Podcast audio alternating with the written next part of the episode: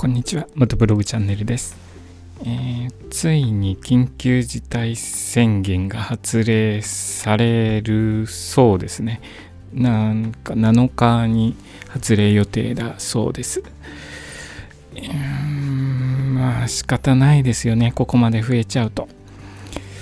まあいろいろとあのー、自分も自粛しなきゃいけない部分たくさん出てくると思います。まあ、本当に自分が感染しない感染させないよう気をつけて生活していこうと思います。今日のお話はですねまあいつもと同じように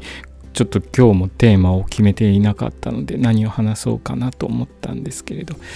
えー、まあ、年始めでやりたいことってというのを考えたんですけれどそれに対してですねあ昔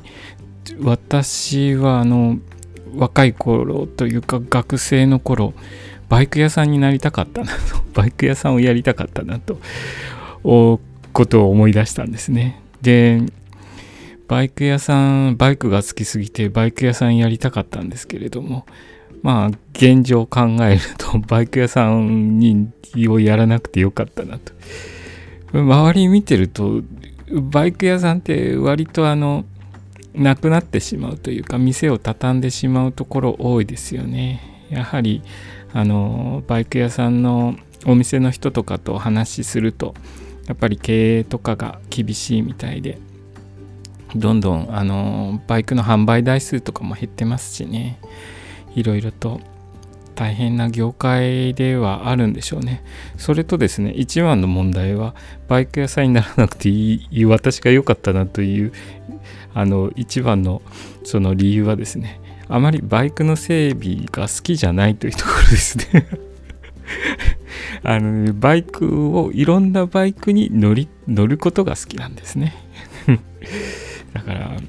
あのちょっと違うなと。販売したり直したりっていうこととはちょっと違っていろんなバイクに乗ってみたいなという気持ちが強かったようです。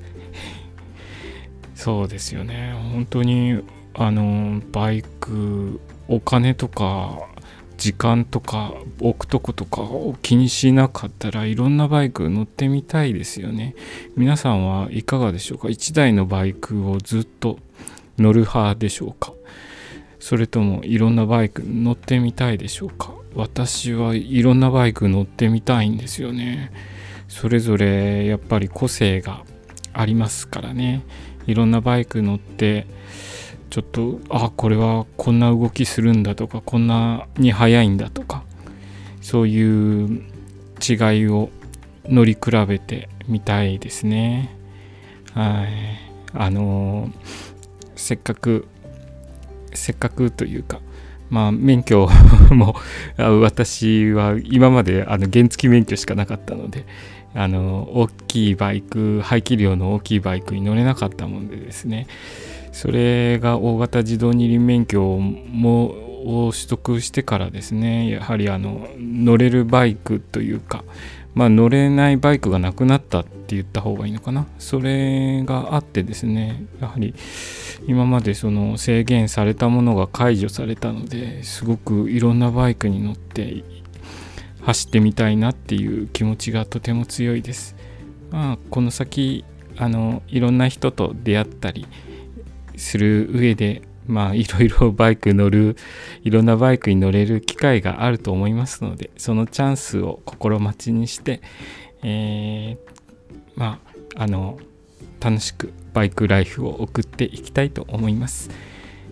今日のお話はここまでとさせていただきます。今日もお聴きくださりありがとうございました。それではまた明日。